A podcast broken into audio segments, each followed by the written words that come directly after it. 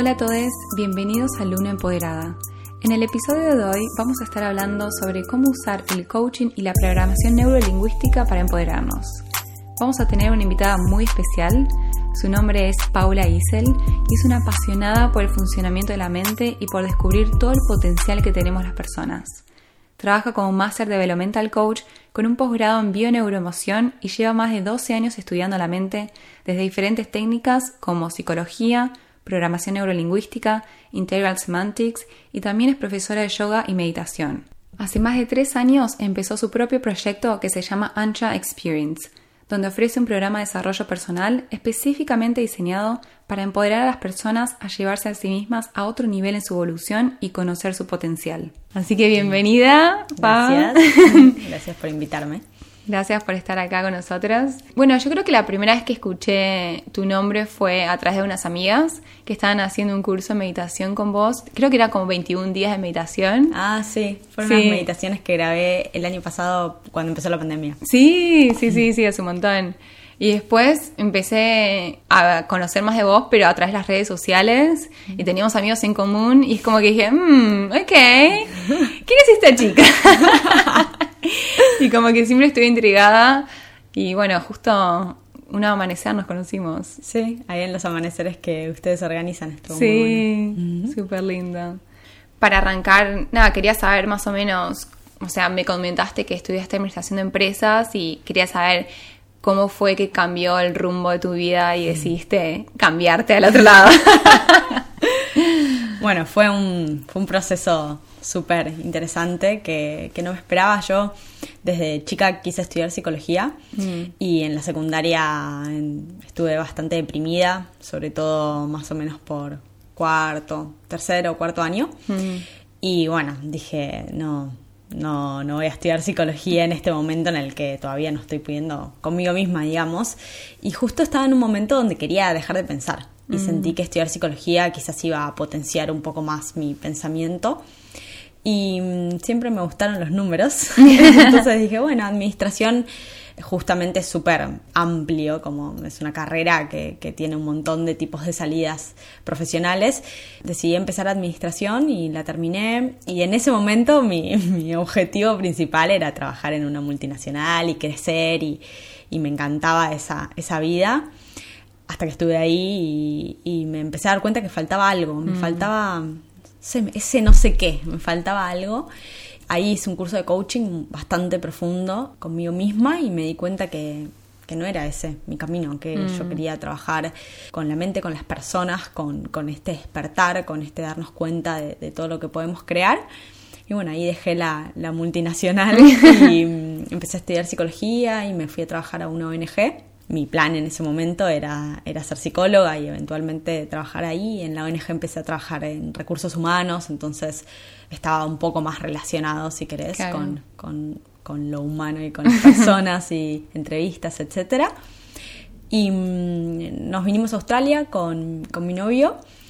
Y ahí, bueno, fue, bueno, vamos a ver qué pasa. O sea, no sabía si iba a seguir interesada en este camino o no, pero me parecía que en ese momento había una exploración por hacer. Acá empezó a crecer más y más ese Sí, sí, sí, inevitable. ese bichito. Y, bueno, y empecé a estudiar bioneuroemoción y conocí la programación neurolingüística a través de eso. Y ahí empecé a estudiar y seguí estudiando desde que vine a Australia otro tipo de técnicas y me di cuenta que, es por acá, que, este es el mm. proceso y después de estos 12 años que decías de, estudiarlo por mi cuenta, dije, bueno, me siento preparada para, ahora salir a, compartir esto y a compartirlo con otras personas. Me encanta. Así llegué. sí, aparte me relaciono mucho con vos porque yo también arranqué con administración de empresas, hice un par de años, después hice gerenciamiento económico intercultural y cuando me vine acá dije, ¿qué? no me interesa nada de todo eso. Todo el lado del bienestar me parece súper fascinante el mundo porque hay tantas técnicas que uno puede ir aprendiendo y cuando te das cuenta que funcionan con vos, es como que decís, tenés que compartirlo con otros, o sea, no te lo puedes guardar. Sí, sí, empieza ese proceso y, y, quizás inicialmente estaba muy en ese plano de, bueno, quiero ayudar, ¿no? Como mm. quiero, quiero ayudar a otras personas y, y quizás ahora también eh, estoy yendo hacia un lugar un poco más de de empoderamiento desde el sentir que, que, todas las personas ya lo tenemos, digamos, ¿no? Como que hoy quizás no siento que, estoy ayudando mm. a, nadie, sino simplemente dando los, los, recursos, las herramientas para que cada persona lo, lo atraviese. Mm. Y viajar tiene esa incógnita, digamos, de, bueno, ¿qué puede pasar ahí, no? Y, y, en mi caso fue conectarme con, con lo que es verdad para mí. Bien, buenísimo. Mm. Y estaría bueno aclarar un par de términos que quizás la audiencia no, está muy al tanto. Yo creo que la gente está más familiarizada con el término life coach, pero no tanto con un coach en programación neurolingüística. Entonces me encantaría saber cuál es la diferencia entre ambos.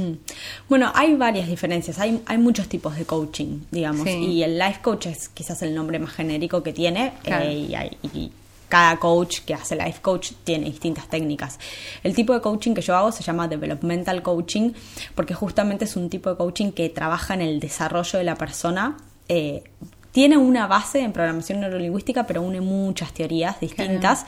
Y es un tipo de coaching en el que el coach no tiene ni una respuesta. Mm. Entonces, en una sesión no, yo no tengo las respuestas para nadie. Lo que tengo son muchas preguntas y herramientas que le pueden servir a la persona a darse cuenta lo que ya tiene adentro.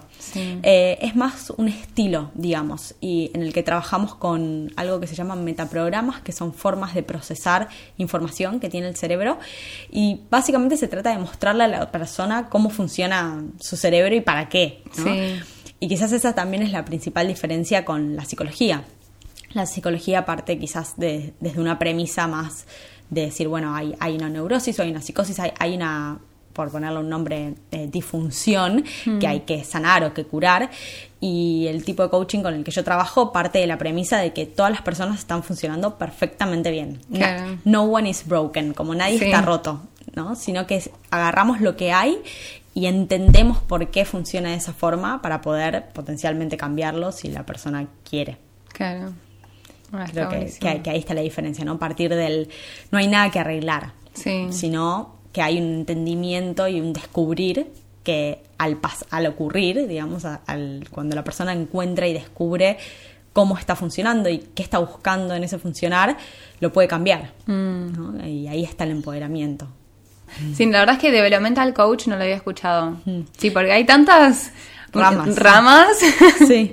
sí, y tiene una base en la programación neurolingüística, pero no es solo eso. Eh, usa también distintas, distintas técnicas, trabajo mucho con un test de personalidad que se llama el Enneagrama, mm. eh, que, justamente trabaja con esto, con mostrarnos cómo es nuestra personalidad para darnos cuenta que no somos eso. es como, suena contraintuitivo. Sí. Pero eh, sí, es, es una técnica que usa muchos lentes. Trabaja también con, con esta técnica de Integral Semantics también, y una mirada integral de la persona, ¿no? De cuerpo, mente, espíritu. Eh, y, desde ahí hacer el trabajo. ¿Y la programación neurolingüística en qué estaría basado? En cómo funciona tu cerebro. Entonces ah, se basa justamente en estos metaprogramas y en las formas que tenemos de usar el cerebro para eh, con el que nos mostramos en el mundo. Entonces, la teoría sería, la personalidad es una construcción de hábitos. Mm. O sea, el 95% de nuestras creencias se forman entre los 0 y los 7 años de edad.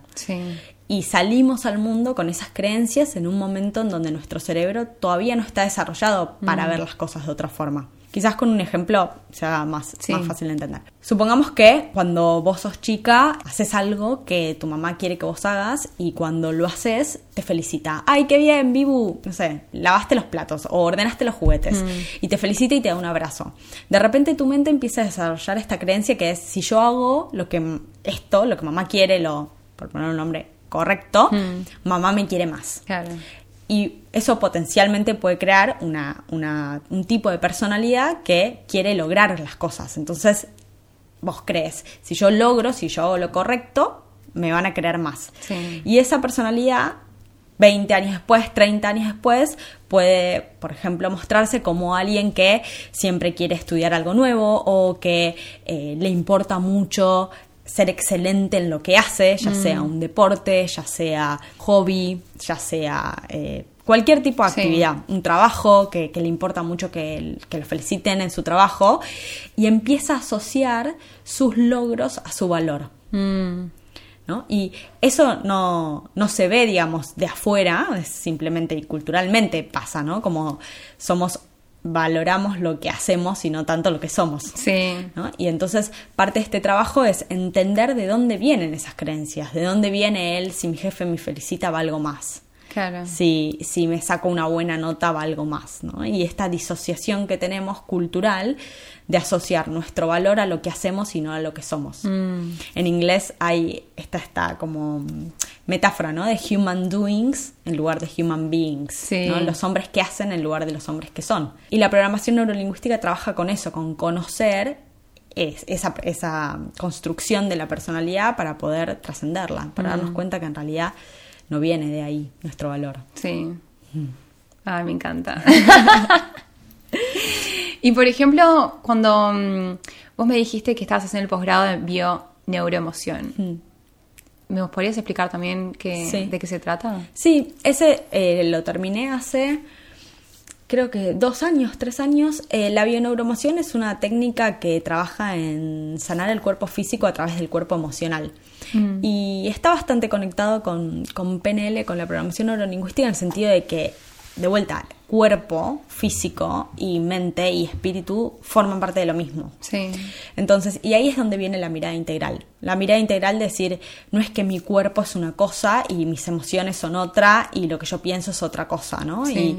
Y, y eso pasa, pasa mucho en, en la, en la cultura occidental de decir, bueno, si me enfermo tomo esta pastilla y si me siento mal hago esto y, y esa desconexión en, en, en la unidad que somos hoy. ¿no? Como, y que el cuerpo físico se comunica, o sea, habla de lo que está pasando en el todo de la persona. Entonces la bioneuromoción trabaja en explorar, por decirlo de alguna forma, la, la causa raíz, ¿no? ¿Qué, ¿Qué es realmente lo que está pasando cuando hay un desbalance en el cuerpo físico, si eso presupone que hay un desbalance en el cuerpo Claro. emocional, porque son lo mismo.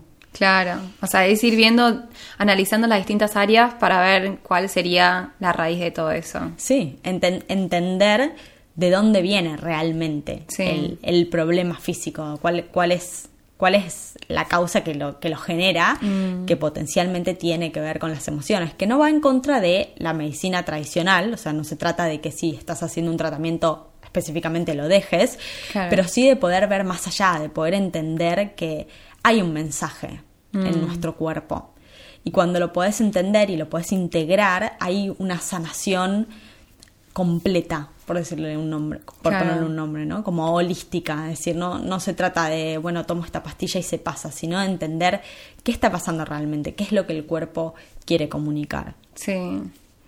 Sí, estamos tan acostumbrados en, en estar en el, en el ahora y tratar de solucionarlo en un segundo que nunca nos ponemos a tomar, dedicar el tiempo necesario para realmente ver qué es lo que nos está pasando a nosotros mismos. Sí, y, y que es, eh, justo como habíamos hablado un rato antes, ¿no? que es también una confusión que, que aparece en, en nuestra cultura, en nuestra sociedad, que es esta idea de, de, de qué venimos a la Tierra. ¿no? Y sé que es una pregunta que puede sonar como súper amplia, pero realmente, o sea, ¿a qué venimos a la Tierra? ¿Para qué nacemos? ¿Qué viene a ser, por ponerle un nombre, nuestra alma acá? Claro, nuestro propósito. Claro, y, y nuestro propósito está en ser, está en estar, en este presente de darnos cuenta que acá, a la Tierra, venimos a desarrollarnos. Mm, Y lo que empieza a pasar como cultura y como sociedad es que empezamos a querer movernos en contra del dolor, del sufrimiento, a rechazar el sufrimiento y querer movernos hacia el placer.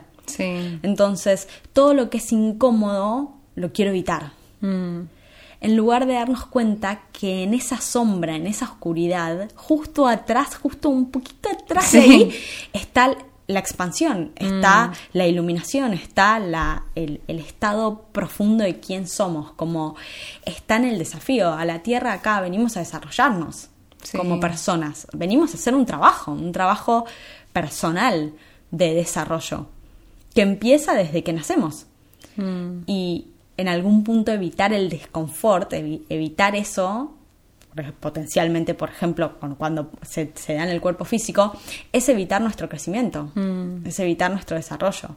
Y la invitación desde este proceso es a, a hacer el trabajo, a vernos, a ir hacia adentro, a darnos cuenta que ahí está el crecimiento, Claro. ahí está la expansión. Pero, por ejemplo, ¿vos qué le dirías a una persona a la cual quiere generar un cambio en su vida pero no puede? Mm. Es como que está intentando, está intentando, pero no, no puede. Y es como que está ahí trabado y no, sabe cómo para dónde ir. ¿Qué le aconsejarías a alguien que, que, está en esta situación? ¿En un contexto de coaching, decís? Sí, en un contexto de coaching.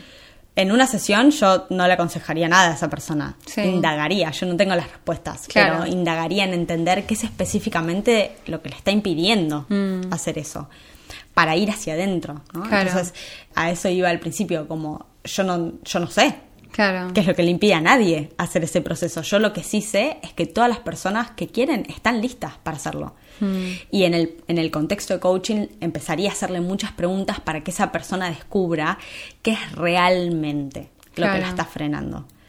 Y potencialmente, por no decir en el 99.9% de los casos, hay miedo. Hmm. Miedo a lo desconocido. Sí. Que, que es a lo que iba con esta confusión en a qué venimos. Mm. Es decir, ese sufrimiento potencial que puede ocurrir al descubrirnos es parte de nuestra existencia, no está separado de la existencia. Sí. Siempre me pregunto, por ejemplo, qué pasaría, estas preguntas que, existenciales, ¿qué pasaría si cuando nacemos nos dicen, bueno, mira, un 50% de tu vida vas a sufrir y un 50% de tu vida va a estar bárbaro? Entonces cuando viene el sufrimiento es como, ah, sí, es, parte, es parte de la vida. Sí, sí, sí. ¿no? Como, ah, sí, cierto, está bien. Este sufrimiento acá tiene un crecimiento y es parte de la vida. Es como eh, a esta persona, digamos, por ejemplo, que se quiere cambiar pero no puede, es como, hay algo ahí hmm. entre decidir cambiar y cambiar. Hmm. Ese punto medio es miedo, hmm. ¿no? ¿A qué? Hay que descubrirlo, obvio, hay que verlo en cada caso. Entonces, no le aconsejaría nada, pero sí, en un contexto de coaching, haría muchas preguntas para que esa persona se dé cuenta que en realidad eso no es real. Sí.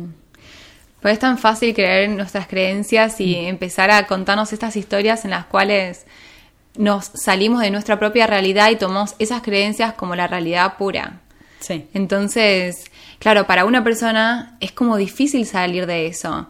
Y me parece, de hecho a mí me pasaba lo mismo, que antes vivía en piloto automático, es mm. como que yo trabajaba, estudiaba, salía de fiesta básicamente, y eso es todo lo que hacía. Entonces, yo creía que estaba bien, que en realidad lo que hacía era salir de fiesta y desconcentrar, como distraerme de, de mis verdaderos problemas, que nunca me puse realmente a a interiorizarme y a preguntarme qué era lo que, lo que me estaba pasando. Mm.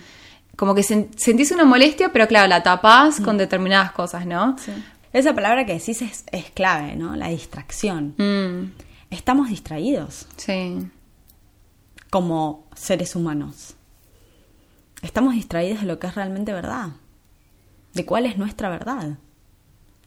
Y la forma que eso toma tiene un montón de colores, ¿no? Como para algunas personas es la comida, para otros es el alcohol, para otros es las drogas, para otros es salir, para otras personas es socializar. Pero al final todo es lo mismo. Es distracción, es evitar estar con quien somos en realidad. Evitar esa tan conocida o no soledad. Sí.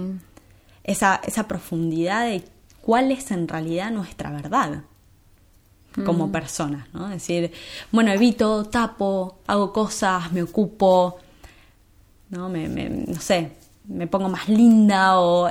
Y, en realidad todo eso son distracciones mm. para evitar la verdad. De, de, lo que somos. Y en algún punto digo, es que tampoco hay educación al respecto. Sí. Como una de las primeras cosas que a mí me empezó a pasar al hacer este trabajo es, ¿y, cómo no lo aprendí antes? Claro, tal cual. o sea, ¿por qué estuve estudiando, no sé, los nombres de los ríos en África y no cómo hacer para confiar en que yo tengo las respuestas? Mm. En, que, en que todo lo que necesito ya lo tengo, ya lo soy en realidad. ¿no? Como que, ¿dónde está ese conocimiento? Y ahí es donde nuestra responsabilidad como como personas bien en juego. Claro, y aparte, al no saber que podemos tener herramientas en las cuales nos podemos ayudar y poder salir de eso, o quizás empezar a ver otras posibilidades, es como que no te das cuenta. A mí, de hecho, me pasó que cuando me empecé a meter más en este tema fue cuando me compré un libro eh, que se llama Cómo cambiar la mente, que es Cognitive Behavior Therapy, la terapia cognitivo-conductual. Me parecía súper interesante porque, claro, analizaba el lado cognitivo y el lado del comportamiento. Entonces, era buscar las estrategias y ver cuáles son las creencias, cuáles son las actitudes que tenés, cuáles son tus pensamientos, porque en promedio podemos tener entre 4.000 y 7.000 pensamientos por día y la mayoría no somos casi ni conscientes. Mm. Entonces, a la vez, cuando empezamos a ser más conscientes de todos esos pensamientos y de ver cómo nos comportamos, o sea, como consecuencia, ahí podemos empezar a generar como un cambio, pero... Sí. Y en ese sentido hay un cuento que a mí me encanta contar porque es, es como yo entendí profundamente mm. la importancia de este trabajo que es el cuento del elefante encadenado, mm. de ese elefante que, eh, no sé, ¿lo conoces?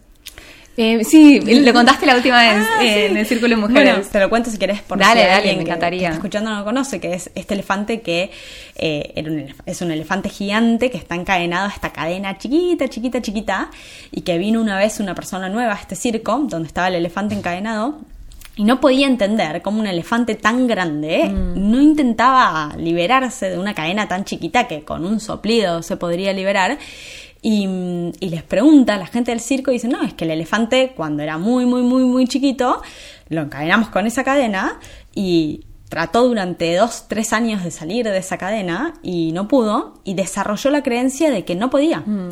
Entonces ahora es un elefante enorme y no va a intentar y nunca va a intentar salirse de la cadena. Y así es como operan nuestras creencias.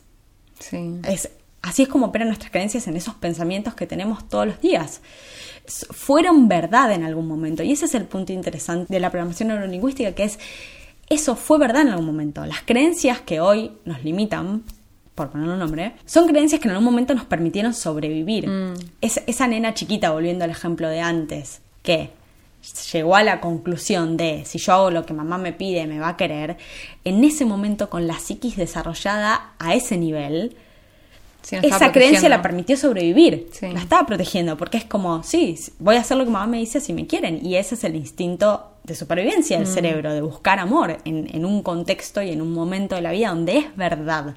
Claro. El tema es que después nuestra mente se desarrolla a otro nivel, donde eso ya no es verdad, y seguimos operando como si lo fuera. Claro. Y potencialmente nos podríamos pasar toda la vida buscando ese amor de mamá o de mm. papá en un jefe, en una nota, en nuestro cuerpo, en lo que quieras, ¿no? Que, que, ya no es verdad. Ya no es verdad que lo necesitamos y ya no es verdad que no lo somos. Mm. Y entonces le tendrías que hacer una pregunta a alguien al respecto, como para que se empiecen a replantear todos estos, mm. todos este tipo de, comportamientos o creencias que tienen. Mm. ¿Cuál sería una pregunta, por ejemplo, que les harías para, para que se empiecen a, cuestionar? ¿Cuál es la intención positiva de seguir creyendo eso? Mm. Entonces, un poco de explicación en la intención positiva quizás sirva. Nuestro cerebro siempre hace lo que hace para protegernos. Sí. Siempre. Estamos funcionando perfectamente bien como funcionamos hoy. Hay una razón por la cual seguimos pensando como pensamos. Hay una intención positiva que buscamos. Te voy a dar un ejemplo. Quizás en mi caso, durante, durante mucho tiempo, era, bueno, eh, necesito estudiar para ser mejor, ¿no? Mm. Para ser mejor en esto que hago. Y, y, correr con perfeccionismo, ¿no? Ese es uno de los metaprogramas, querer que sea perfecto. Y mi intención positiva de ser perfecta era sentirme valiosa, ¿no? Mm. Era poder decir, bueno, si yo lo hago perfecto, valgo más, como si tuviéramos una cuenta del, en un banco del valor, es como que sube mi valor en la mm. cuenta del banco si hago las cosas perfectas. Ahora, cuanto más perfectas las quería hacer, menos perfectas eran, menos mm. perfectas eran, porque la perfección no existe, ¿no? Entonces, mi intención positiva era sentirme bien sobre mí misma, que es la primera pregunta, ¿no? Les haría dos preguntas. La primera es, ¿cuál es la intención positiva? Digo, ¿qué cree tu cerebro que va a lograr por hacer eso que hace? Mm. ¿Qué, crees vos que si logras hacer eso, cómo te hace sentir? Entonces, en mi caso es bueno, me voy a sentir completa, porque si lo hago perfecto, ya está. Me voy a sentir completa y soy perfecta y todo es espectacular. Y la segunda pregunta es, ¿y lo estás logrando? ¿Te está funcionando? Mm. ¿No? Porque al final, en mi caso, por ejemplo, no, no me estaba funcionando porque lejos de perfecta me sentía, lejos de sentirme bien, ese deseo de perfección me hacía sentir muy mal, porque siempre estaba subiéndose el estándar. Sí. es así, hay perfeccionistas escuchándome, deben saber que cuando corremos con perfeccionismo, es como que, la perfección está en un lugar y cuando la alcanzás, sube la vara, y cuando la alcanzás, sube la vara, ¿no? y mi intención positiva era sentirme bien conmigo misma por llegar a esa perfección. Y después no, me estaba funcionando, porque al, revés, me terminaba sintiendo peor. Mm. Pasa mucho también eso con el, miedo al fracaso. Mm. Como que no quiero empezar porque tengo miedo de fracasar y fracaso mientras no empiezo. Sí. ¿no? Entonces, bueno, ¿cuál es la intención positiva de no hacerlo? Y no atravesar el sufrimiento de que salga mal. Bueno, ¿te está funcionando eso? Y no, porque al final ni sale, no puede salir ni bien ni mal. Entonces esa sería la pregunta, como poder ir hacia adentro y decir, ¿qué estoy buscando al seguir haciendo lo que estoy haciendo? ¿Qué, creo que voy a lograr? Bien. ¿Y me está funcionando o no? ¿Está dándome realmente eso que, quiero lograr en mí? Sí, también es apartar el tiempo para dedicarlo a vos mismo. Mm. Porque es tan fácil de decir, bueno, ok, em, me están surgiendo todos estos problemas, pero al mismo tiempo los veo, sé que algo está pasando, pero no estoy haciendo nada al respecto. Si esto está pasando, me voy a sentar ahora por por lo menos, no sé, 20 minutos y empezar a reflexionar, ya sea meditar o, no sé, pueden haber como muchísimas más prácticas, pero... Mm. Y empezar como a cuestionarse todos esos problemas y tomarse el tiempo y responder estas, que son simples preguntas, pero que, que te puede llegar a generar otro cambio, o sea, otra perspectiva, y ahí decís, ah, bueno, Quizás hay algo más profundo que hay que trabajar acá. Sí, yo creo que también no, no todas las personas estamos listas. Mm. Y quizás no, no fue siempre así para mí. hubieron momentos donde sentía como, no, todas las personas queremos evolucionar y, Vamos a sí, es mi rol, ¿no? Y, y, quizás ahora eso cambió mucho. En realidad creo que hay, a, veces hay, hay, personas que quizás no están listas mm. para ese nivel de desarrollo y todo, y, eso no las hace ni mejores ni peores, ¿eh? O sea, no se trata de eso, sino también de decir, bueno, depende del nivel de madurez de la persona. Y hay personas que, que están comprometidas con su crecimiento y que se sienten preparadas para descubrir qué hay más allá de, del mundo material, de lo conocido, de lo que podemos ver.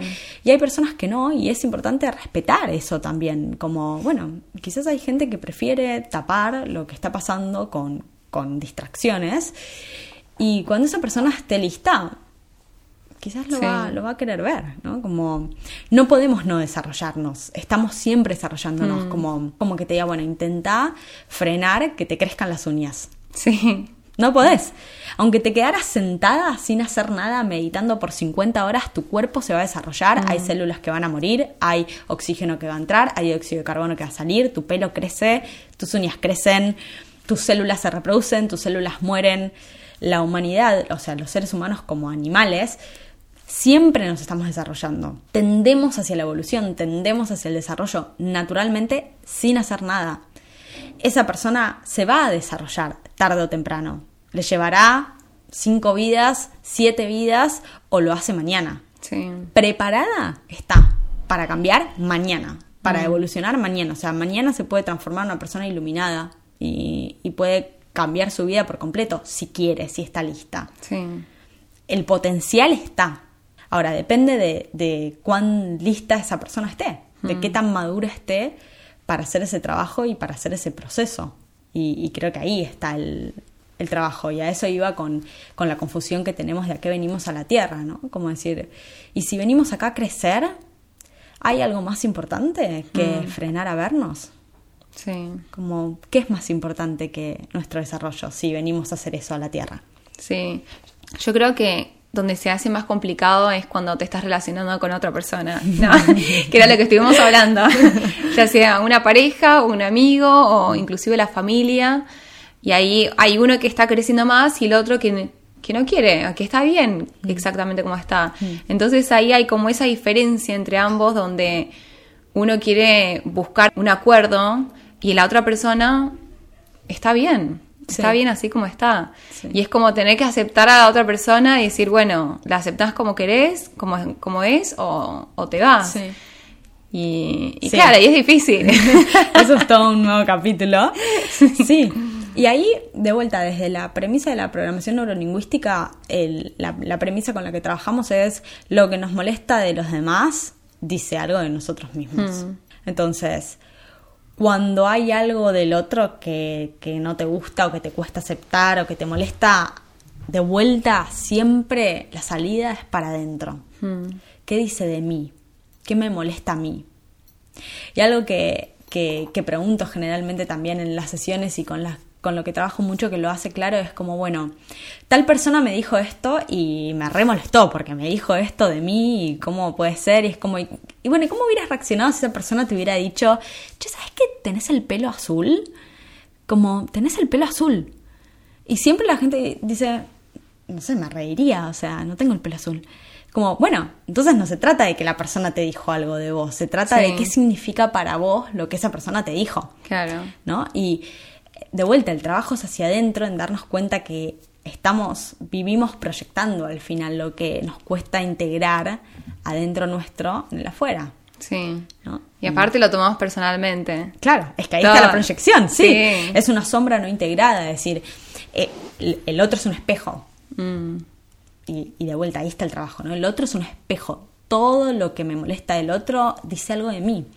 Y esto a veces se confunde con, bueno, entonces es, toda mi responsabilidad y yo estoy haciendo las cosas mal y el, y el látigo, ¿no? Como, Y no se trata tampoco de eso, porque ese es el otro lado del continuo, ¿no? Como se trata de hacernos cargo, de hacernos responsable. Mm. Y hay, hay cuatro responsabilidades que tenemos como seres humanos, que a mí siempre me gusta eh, ponerlas arriba de la mesa porque es lo que nos empodera, ¿no? Hay, hay dos responsabilidades que son internas y dos responsabilidades que son externas. Mm. Y estas son las únicas cuatro responsabilidades que alguna vez vamos a tener. Nada más, ninguna otra cosa es nuestra responsabilidad. Nuestras responsabilidades internas son lo que pensamos y lo que sentimos. Mm. Nadie, nadie en esta tierra es responsable por nosotros mismos sobre nuestros pensamientos y nuestros sentimientos. Los pensamientos generan las emociones, por lo cual que pensamos lleva a que sentimos, ¿no? Y mm. aún cuando alguien te ponga una pistola en la cabeza, vos podés elegir qué querés pensar. Sí. Un libro súper, súper interesante sobre, sobre este tema es El hombre en búsqueda de sentido, de Víctor Frankl. Él, sobrevivió a tres campos de concentración mm. y en un momento en donde estaba siendo torturado, llevado hacia potencial muerte física, mm.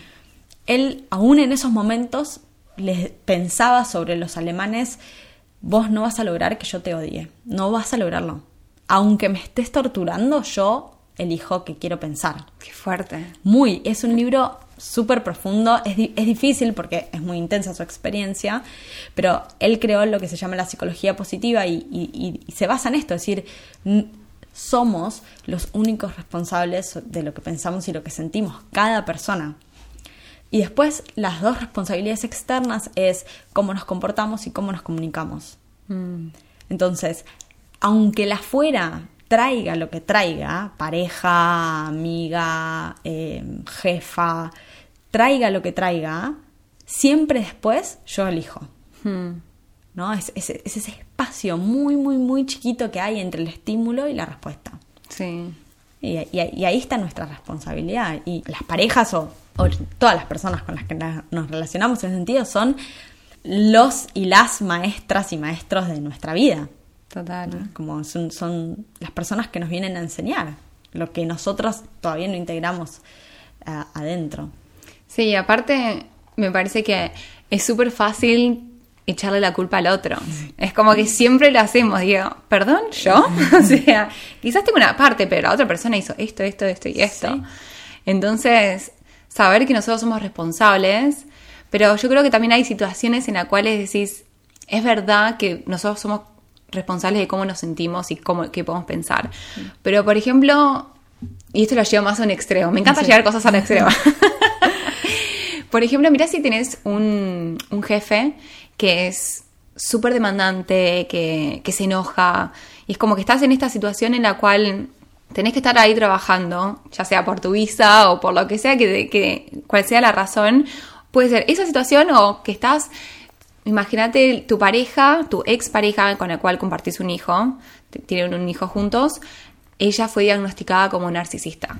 Entonces, claro, si vos sabes que una persona te hace mal, vos te removés de la situación. Pero ¿qué pasaría? Claro, tenés un hijo, entonces no puedes remover de la situación.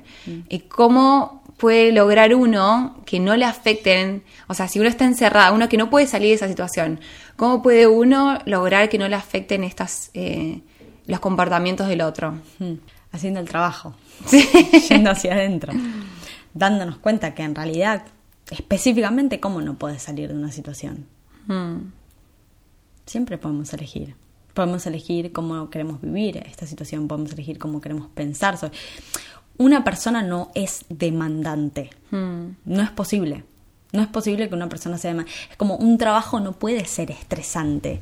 Los trabajos no son estresantes en sí mismos. El significado que le damos a, por ejemplo, la cantidad de tareas que tenemos para hacer nos estresa. Nos estresamos a nosotros mismos. Sí. Un trabajo no es estresante, una persona no es demandante. Somos constructores de significado. Mm. El significado que le damos a que un jefe nos diga, hiciste esto o no lo hiciste, o esto es para mañana, es lo que nos estresa, no Sí. el jefe. Y ahí está la distinción. Darnos cuenta que es el significado que creamos lo que nos hace sufrir. Mm. Y el juicio también, ¿no? Como de vuelta esta idea, así como está esta idea de que sufrimiento es malo, por poner un nombre, como esta idea de que el jefe tendría que ser distinto a como es, ¿no? Y el trabajo tendría que ser distinto a como es. Y eso es lo que genera. La expectativa es una desilusión premeditada. Sí. O sea, es, es la idea de cómo tendría que ser versus lo que es, en lugar de estar presentes en la realidad. Mm. Es así. Y, y ahí está el trabajo de decir, bueno, ¿y yo qué significado le quiero dar? ¿Qué significa para mí? Tengo 100 cosas para hacer. ¿Qué significa para mí estas 100 cosas? Mm. ¿No? Como voy a poder hacer... Sí. Me estrese o no me estrese, voy a poder hacer lo que pueda hacer. Y potencialmente, no estresado, voy a hacer mucho más. Sí. De vuelta, ¿no? La intención positiva. ¿Cuál es la intención positiva de estresarte? ¿No? Y bueno, quizás, por dar un ejemplo, puede ser, bueno, y porque así, eh, si me estreso, puedo ver que hay algo importante para hacer y hacerlo. Bueno, una estrategia de motivación, ok, ¿te está funcionando?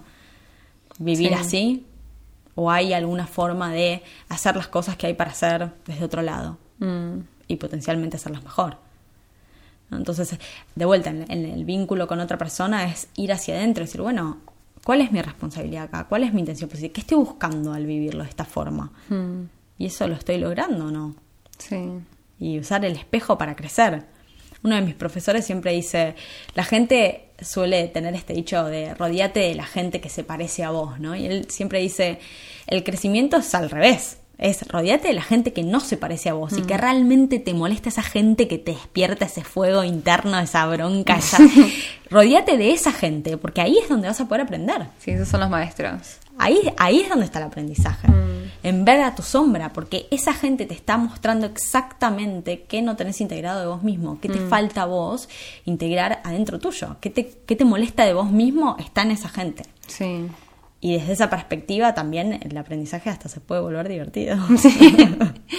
Pero, por ejemplo, ahí, imagínate si tenés una persona que es súper negativa.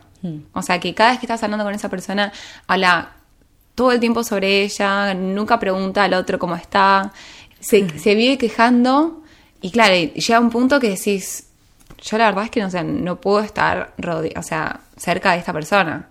Entonces ahí es como que uno se pregunta, ¿esto es algo que hay una parte mía que no puedo aceptar o es el hecho de que hay tanta negatividad que te termina absorbiendo una parte de eso?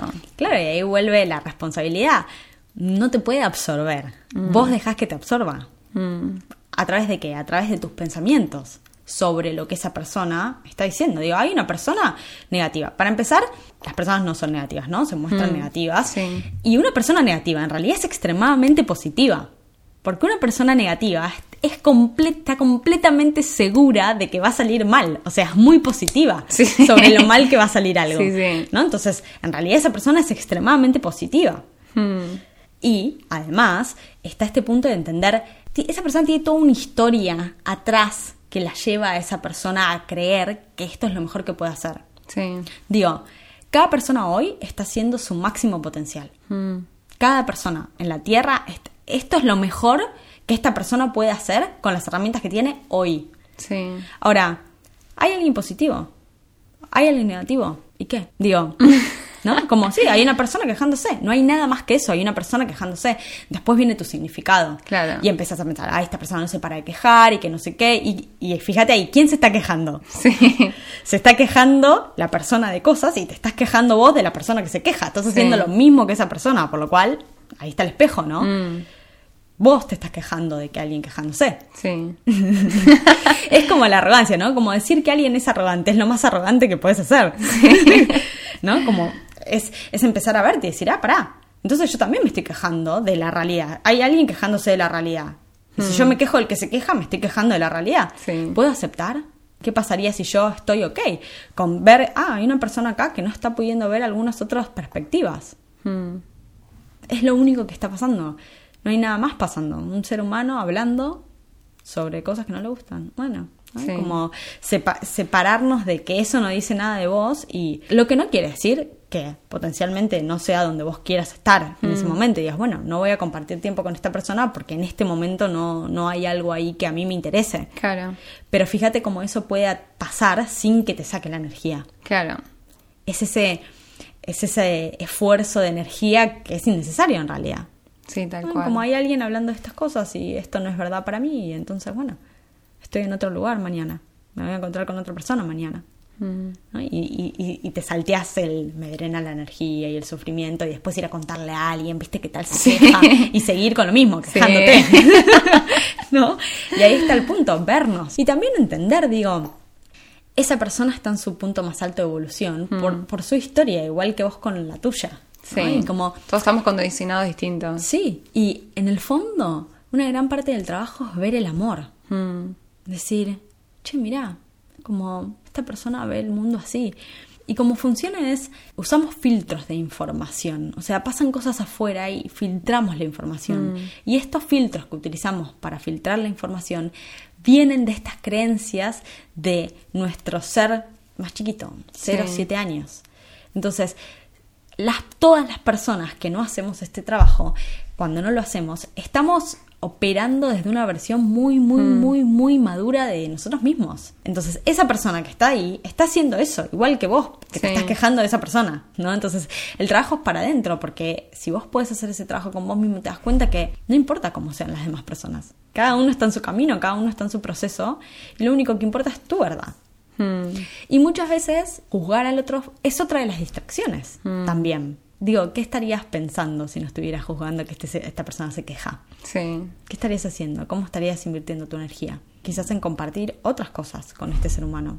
O no. Pero digo, ahí pondrías tu energía en otros lugares. Mm, Y creo que ahí está el punto, eh, que es lo que vos decías antes, ¿no? Es más fácil decir, uy, tal porque se queja, uy, mi trabajo porque es estresante, uy, esta persona porque hace esto. Es como, ¿y si no estuvieras enfocado en todas esas cosas, qué harías? ¿Estarías con vos mismo? No sé. ¿En qué invertirías tu energía si no la estuvieras pues poniendo Claro, en- en- a veces es más fácil echar la culpa al otro para no ocuparse de lo que realmente está pasando con uno mismo. Sí. Estar, ir hacia adentro. Sí. ¿no? Ser, ser todo el potencial que somos. Mm, Nunca la respuesta viene por cambiar el afuera.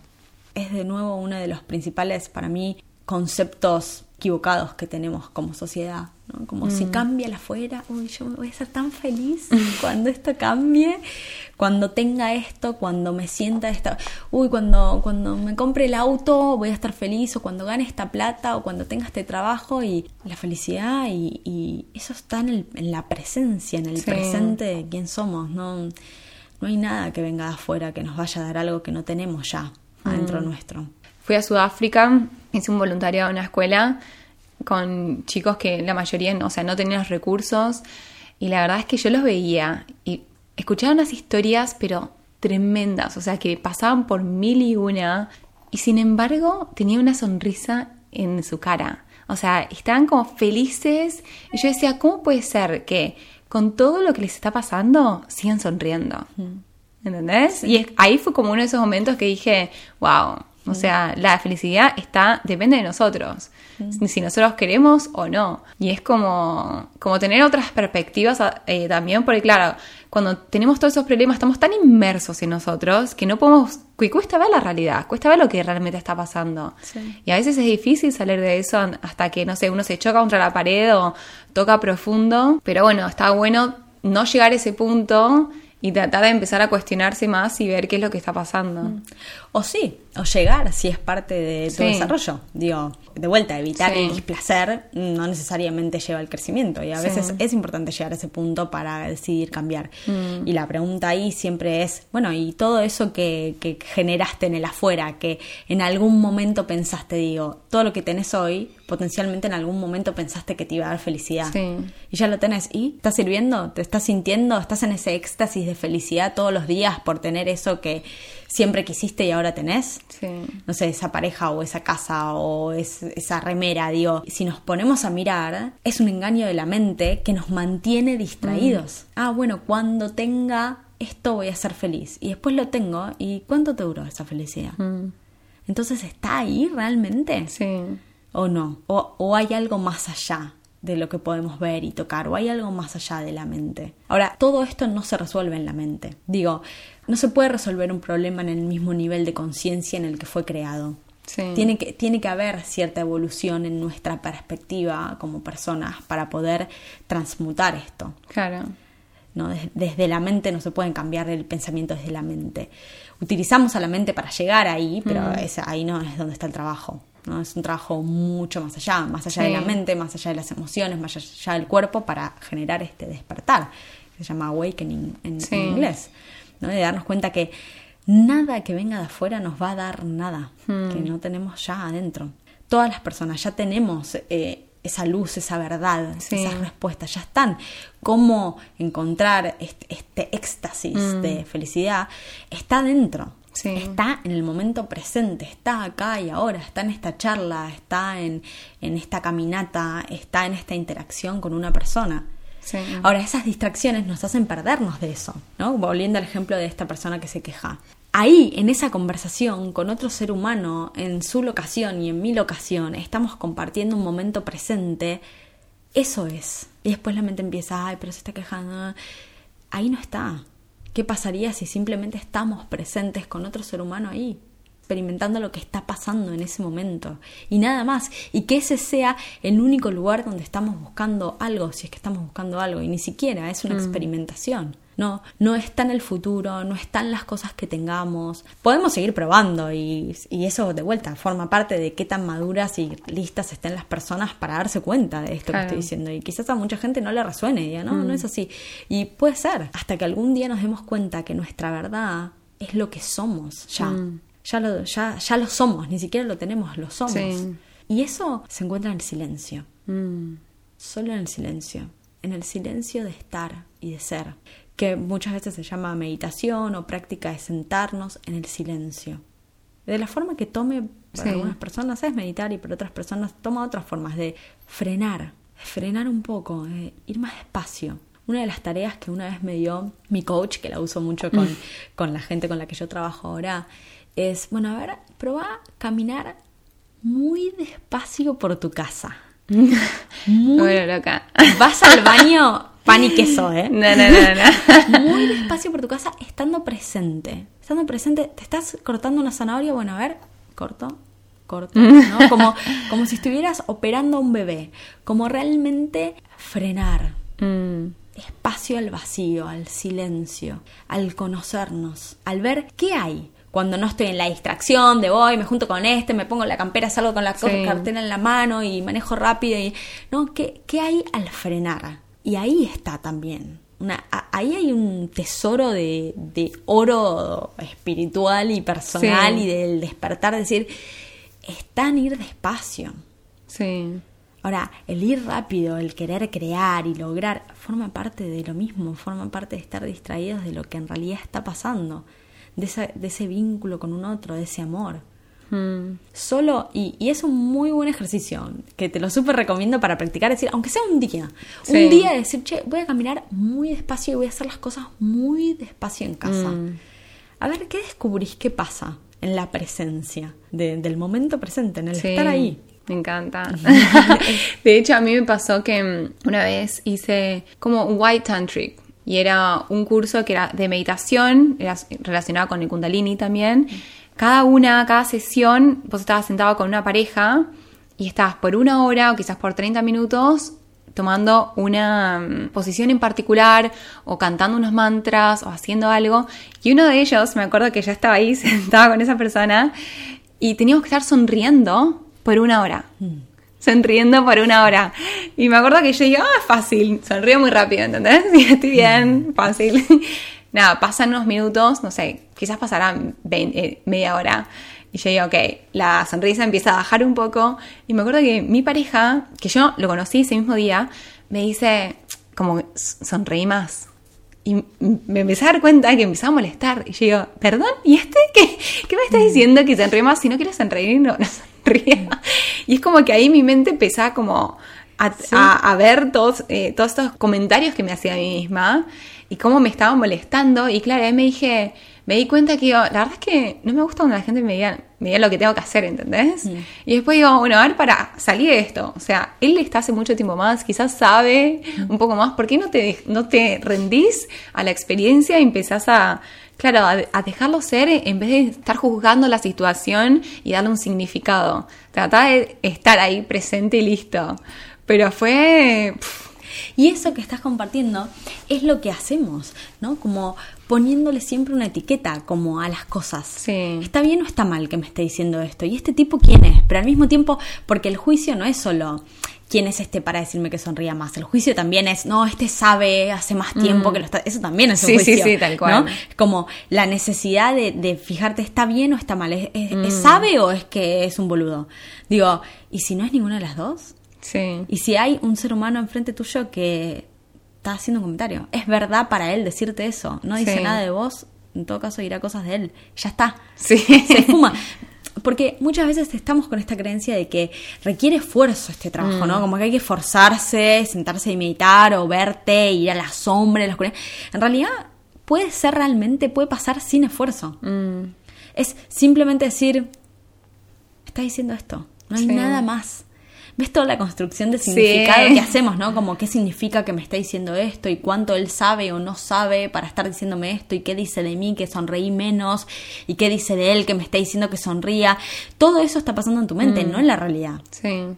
Nos vamos, nos vamos de la realidad cuando nos ponemos a pensar. Sí. Y en vez de estar presentes en lo que está surgiendo en nuestra locación, mm. estamos pensando y juzgando y entrando en toda esta película que no es real que la, se experimenta como real, pero no es real, en vez de estar. Y ahí, y ahí de vuelta tu aprendizaje, ¿no? Digo, ni sabe mucho y te lo puede decir, ni no sabe. Hmm.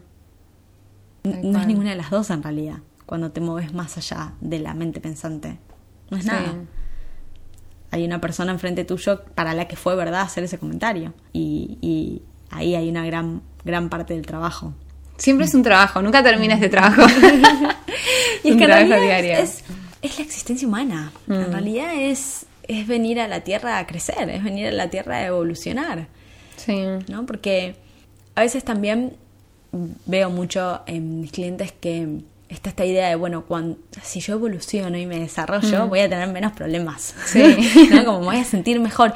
Y en realidad cada nivel de desarrollo trae problemas más complejos. Mm en la medida en la que vamos madurando y nos vamos desarrollando, aparecen complejidades diferentes. Ahora, lo que sí pasa es que el esfuerzo se vuelve cada vez más fácil. Hay cada vez menos esfuerzo porque cada vez tenemos más conexión con nuestra mm. verdad. Todo esto parte de la desconexión con nuestra verdad. Por ejemplo, en este caso, el hombre que te dijo lo de sonreír. si vos hubieras estado conectada con tu verdad, con la verdad de vivo en ese momento, con qué es verdad para vos, mm. ¿no? con, con tu esencia, ¿Qué hubiera pasado? Lo hubiese dejado hacer. Pero bueno, ese es tu mambo, vos seguís la tuya y yo sigo la mía. Nada, no hubiera pasado nada en esa conexión. Mm. En ese vos saber cuál es tu valor como persona, mm. tanto si sonreís la hora entera como si sonreís media hora. Mm. Como eso no dice nada de vos. Y ahí es donde iba con la proyección, ¿no? Como es una inseguridad interna tuya que después se proyecta en que hay otro que me está diciendo que sonría. Sí. Cuando eso no está, cuando como personas estamos completas y nos sentimos 100% valiosas como somos, nada de lo que pase afuera nos puede mover un pelo. Claro, es lo que me decías. O sea, si alguien te dice, vos sos un hombre y sabes que sos mujer, es como que me da igual. O sea, lo que me estás diciendo, o sea, yo sé que yo soy una mujer, así que. O sea, que me digas que soy un hombre me parece algo completamente irracional. Pero claro, cuando uno no está seguro de uno mismo, y- o quizás a veces que no se conoce, que es súper normal. Muchísima gente no tiene ni idea de quién es. No sabe cuáles son sus miedos, cuáles son sus deseos, qué es lo que quiere en su vida. Claro, cuando otra persona viene y te tira una, es como que ahí te quedas en el medio de... Te empezás a replantear y cuestionarte todo. Sí, y ahí está la proyección. Sí. Como, no, no es- no se trata de lo que esa persona está diciendo, se trata de Sí. lo que está pasando adentro. Mm. Desde un lugar de completo autoconocimiento y de completo amor Sí. por la perfección que ya somos hoy. Nada de lo que pasa afuera, ni un jefe, ni un trabajo, ni un, Mm. Sí. ni, ni un- ni una planta, nada, nada. No hay autoridad que no sea la mía que me va a decir a mí cuánto valgo. Tal cual. Que no quiere decir que no haya, porque hay una diferencia muy grande entre la confianza y el autoestima, Hmm. ¿no? O sea, una cosa, la confianza tiene que ver con la habilidad para hacer algo. Sí. Y sube y baja depende de qué estés haciendo, digo. Si Hmm. mañana me decís, che, Pau, vos tenés confianza de construir una nave espacial para mandar gente a Saturno, y la verdad que no, mi confianza es menos mil, o sea, no tengo confianza para hacer una nave espacial, nunca la hice, no Sí. tengo ni idea, ¿entendés? O sea, Sí. como, mi confianza es baja. Ahora, mi autoestima sigue siendo alto porque mi autoestima no el autoestima no cambia, el valor Mm. siempre se mantiene en el mismo nivel. Ahora, yo capaz no confío en hacer una nave espacial, pero puedo confiar en mi habilidad de aprender. Hmm. Tanto si hago la nave espacial como si no hago la nave espacial, sigo siendo 100% valiosa como ser humano Sí. en la Tierra. Y eso está bastante confundido. Es como, Mm. ah, si no, si no sé cómo hacer algo, valgo menos. Si no sé Sí. cómo, no, si vos venís y me marcás algo de mí que yo no tengo, es porque, ay, no soy tan valiosa. Claro. Está en juego tu valor. Lo usan como para medirlo. Claro, entonces viene una persona, te hace un comentario sobre algo tuyo, Sí. vos no tenés ese saber de tu valor, no, no te sentís 100% valiosa como sos, y ahí empieza la duda. Hmm. Porque hay una confusión, o sea, es un problema de autoestima en Claro. realidad. De vuelta, ¿qué pasaría si viene alguien a marcarte algo de vos y vos te sentís 100% valiosa como sos? Sí. Bueno, y ahora te hago otra pregunta. Sí. para nuestros oyentes, ¿qué tips le darías para auto-coacharse? Bueno, hay varias cosas que se pueden hacer. Lo primero tiene que ver con el silencio y la Sí. meditación. Cinco minutos. Mm. Capaz cinco minutos de sentarte a conectar con tu verdad. ¿no? Sí. Como conectar con lo que es verdad para vos en este momento. Es decir, a ver, como, ¿cuál es mi verdad ante esta situación? ¿Qué es lo que yo creo que es verdad para mí? ¿No? Como eso es un- una de las técnicas que más aprendizaje a mí me trajo en mi vida. Eh, mi mamá me enseñó a meditar a mí a los seis años. Qué y bien. la verdad es que es un proceso y es un camino y cambia todos los días aún meditando por tanto tiempo. Hay mucho, hay mucho aprendizaje en Mm. el silencio. Como eso sería lo primero que, mm, que aconsejaría, digamos.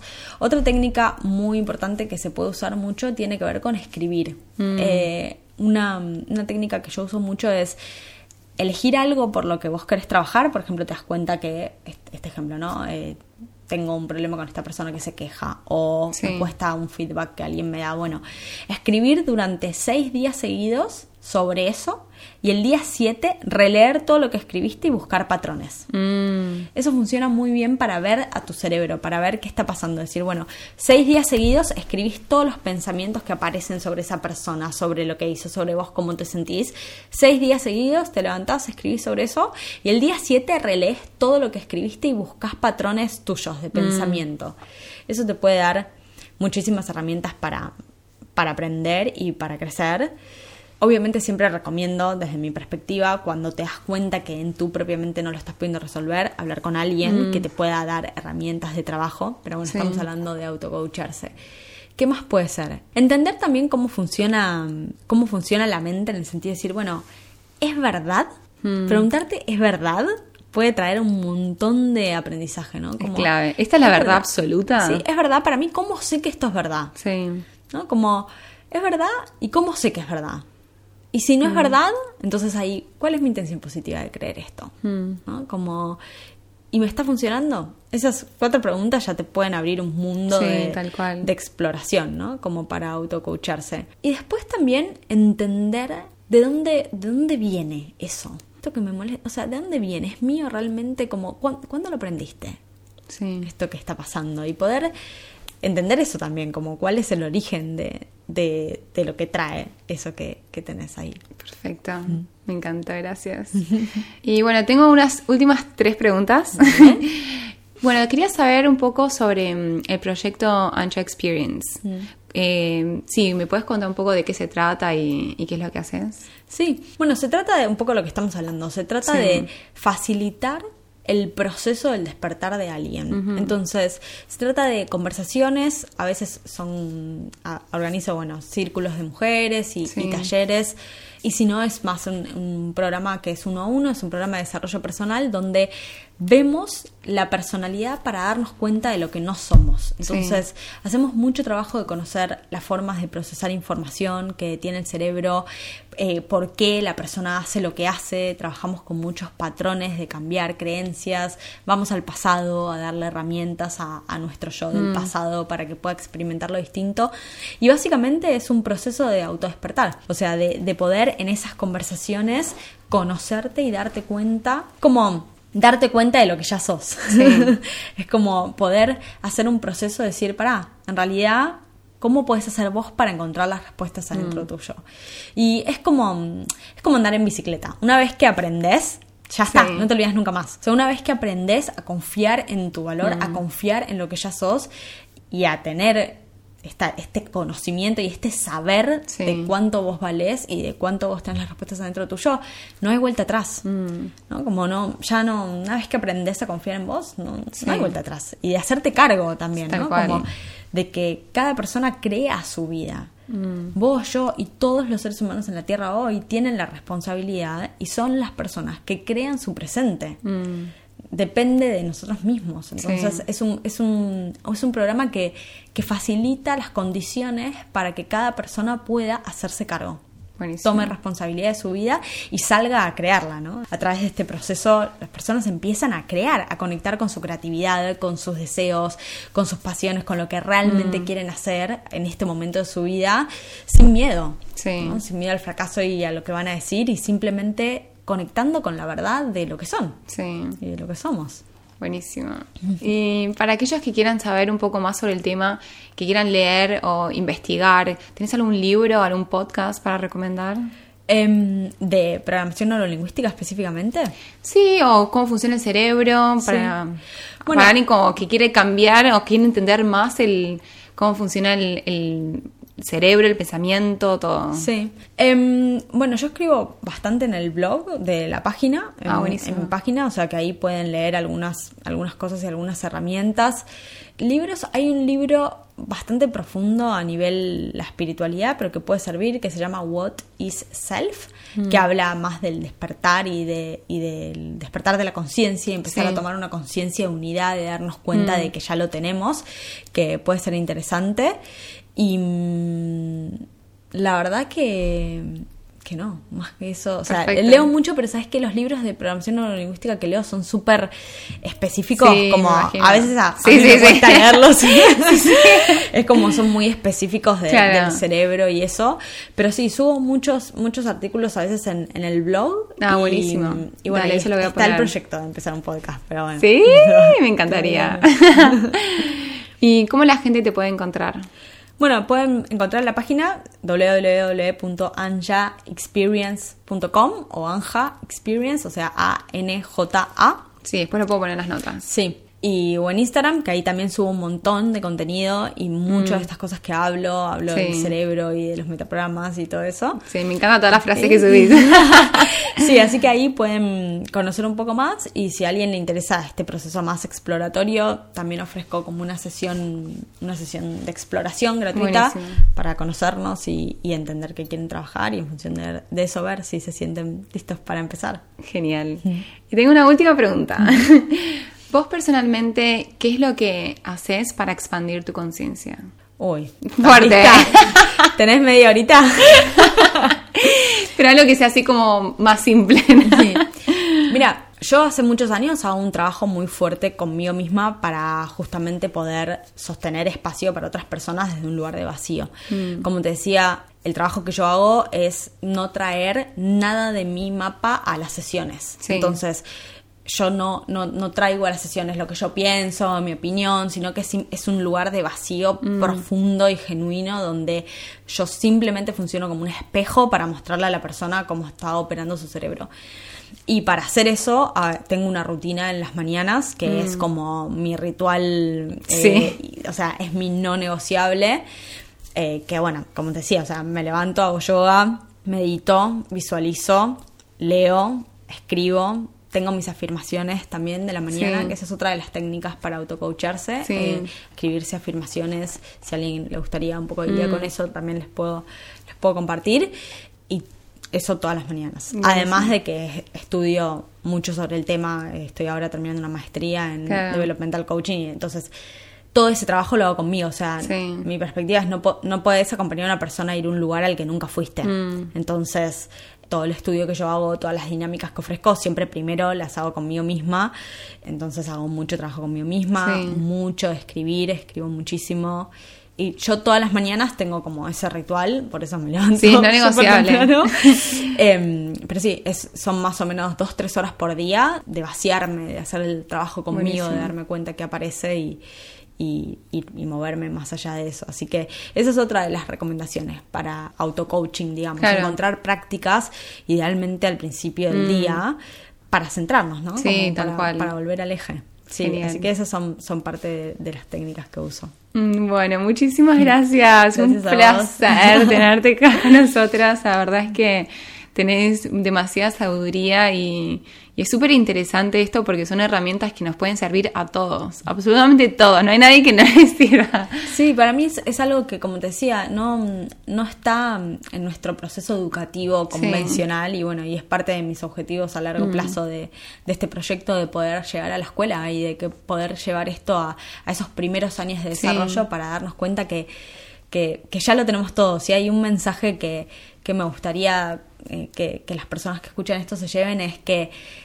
las respuestas están adentro, mm. ya las tienen, ya las tenemos. Cuestión de recordar lo que ya somos. Mm. ¿no? No, no hay que aprender algo, yo no le voy a dar a nadie algo que no tienen ya, ya lo tenemos, ya lo somos. Y es, como os decía, es esto de frenar, ir más despacio y tomarnos tiempo, elegir, dedicarnos tiempo a encontrar eso adentro. Mm. ¿no? Y por eso para mí sí es súper importante, así que gracias por esta oportunidad de, pasar este mensaje, de, pasar este mensaje, ya, ya está, ya estamos ahí, ya somos eso, hay que solo reconectar. Mm, me encanta.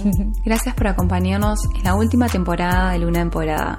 Les mandamos un abrazo enorme con mucho amor y nos estaremos viendo muy pronto.